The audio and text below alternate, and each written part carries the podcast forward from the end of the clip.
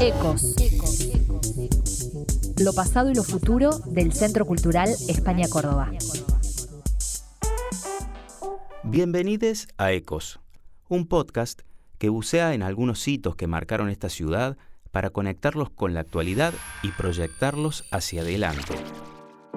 En cada episodio vamos a repasar algunas de las actividades y temáticas más representativas que tuvieron lugar en el Centro Cultural a lo largo de sus 23 años de historia. Porque si algo caracterizó a este espacio fue su amplitud de criterios al momento de pensar la cultura, desde disciplinas tradicionales y consagradas hasta movimientos emergentes que en su momento fueron desdeñados y que hoy forman parte del ritmo y la agenda contemporánea. En este episodio, visibilizaciones. Las personas disidentes tenemos un espacio donde somos invitados y donde también tenemos la oportunidad de hacer propuestas y que sean tomadas, que eso tampoco se da mucho en algunos espacios de Córdoba, así que me parece un súper lugar que potencia la diversidad de género. Hay mucha invitación a ir a mostrar, hay mucha invitación a ir a mirar, hay mucha invitación a ir a aprender y ese espacio de tanta confluencia creo que es lo que hace al Centro Cultural un lugar súper especial. Este episodio lleva por título Visibilizaciones porque la idea es hablar sobre todas aquellas prácticas artísticas en torno a identidades de género que durante años fueron relegadas de la agenda cultural y de los discursos que circulaban en dichos espacios. Desde hace unos años, el España Córdoba acompaña estos movimientos con cada vez mayor compromiso, dando espacio a debates sobre género, feminismo y disidencias, reivindicaciones de derechos, masculinidades y espacios para la expresión del colectivo LGBTIQ. Bajo estas convicciones se vienen celebrando las diversidades a través de festivales como Armarios Abiertos, Diverses y Desborda, apoyando proyectos como el Foro Político de Corporalidades, Torceduras y Bifurcaciones y vinculándose con colectivos feministas como el Telar, las futboleras organizadas, entre muchas otras. Para hablar de estos temas, invitamos a Nadia Cejas y Mostro. Pienso que un gran aporte del SEC a la cultura local es que tiene una agenda bastante amplia y bastante inclusiva en relación a la diversidad de género y a la diversidad corporal que no suele darse en otros espacios culturales por ahí un poco más institucionales en Córdoba. Mostro es rapero, poeta y activista transgordo. Integra el dúo de rap transfeminista Mena y Mostro y también se desempeña como docente en contextos de encierro y espacios populares. Además, participó en varias actividades de la España Córdoba como torceduras y bifurcaciones. Y un gran aporte que no es menor, pero como persona trans lo rescato mucho, es que los baños sean inclusivos, que es algo que casi no se da en Córdoba tampoco y mm, para muchos de nosotros es un gran descanso que eso suceda en un espacio donde vamos a ver a consumir cultura o a hacer.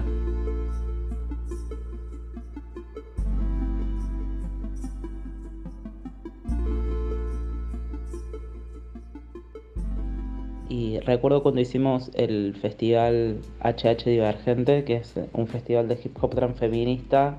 En principio que el SEC abrió las puertas al festival sin dudarlo, como que la propuesta fue súper bien recibida y en general un poco las propuestas de hip hop y también los eventos que contienen la palabra transfeminista en el título suelen dar un poco de vértigo para algunos espacios. El SEC no, no dudó de eso, ni tampoco de la convocatoria que pudiera tener el festival que para nosotros el segundo año que lo estábamos haciendo y era algo bastante nuevo, también cuando la cultura hip hop transfeminista se estaba abriendo paso en Córdoba. Y eso, recuerdo en primer lugar entonces que, que no dudaron en recibir la propuesta y segundo que hubo un trabajo súper prolijo y formal que es algo que tampoco se suele dar en la cultura hip hop por ahí cuando se acuerda con espacios hacer algún evento.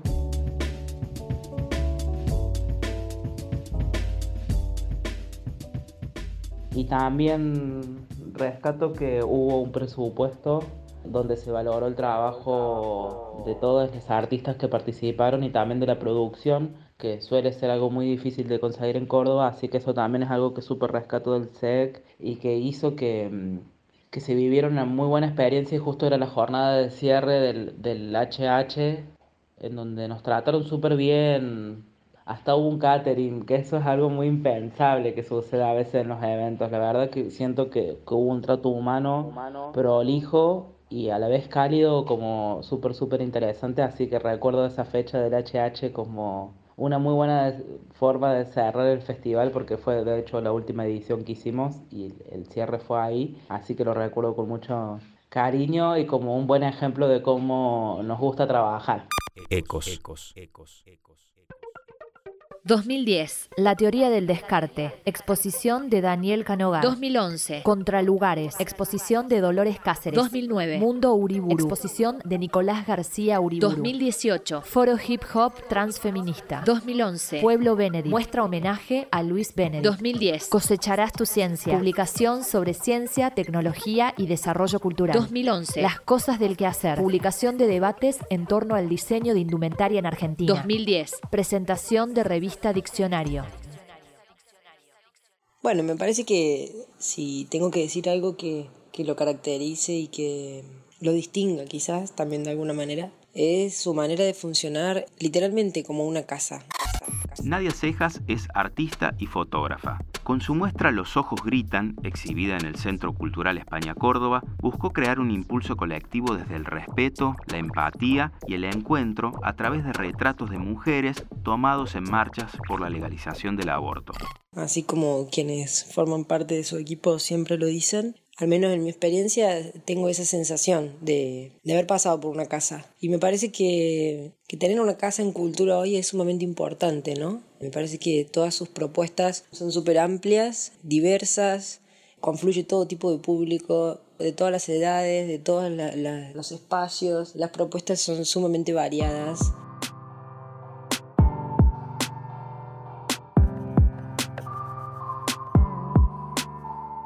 En cuanto a los temas referidos a, género, a diversidad, a disidencias, me parece que es un espacio que, viene trabajando fuertemente, apostando a la visibilidad, a la, reflexión, a habitar realmente la cultura desde ese lugar. Y, y eso me parece enorme y súper importante que desde la cultura haya espacios que nos invitan realmente a, a observar, y a repensar, repensarnos a nosotros mismos como sociedad y a nuestra cultura también, claro que sí. Hay quienes participan, hay quienes quedan fuera, cómo participan, qué hay para decir y qué hay para escuchar.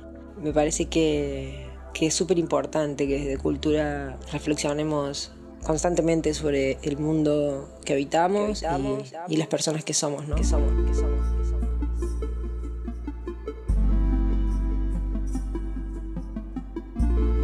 Mi experiencia específicamente con, Los Ojos Gritan, ahí en, el Centro Cultural España Córdoba, en el marco del detonador preciso, fue realmente un desafío porque fue trasladar o mutar de alguna manera la obra que había sido expuesta en formato de instalación en el Museo de Antropología a otros espacios, ¿no? a un espacio mucho más pequeño, a otra manera de recorrer el espacio y eso fue un gran desafío, lo que también me permitió a mí repensar un montón de cosas sobre la obra.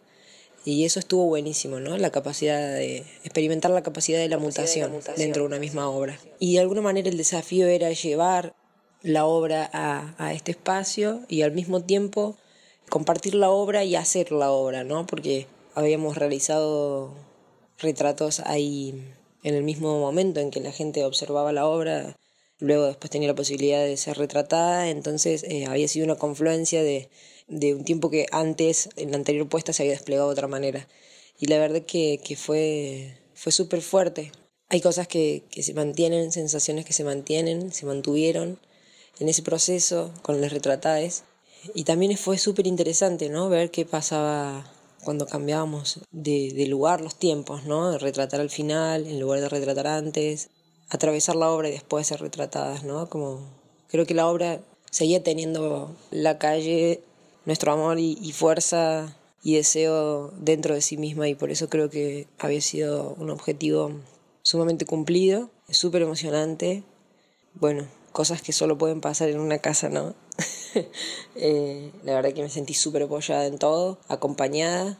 Después de ahí regeneramos otra pieza y sentirse cuidada, respetada, apoyada y, querida no, no me parece algo menor.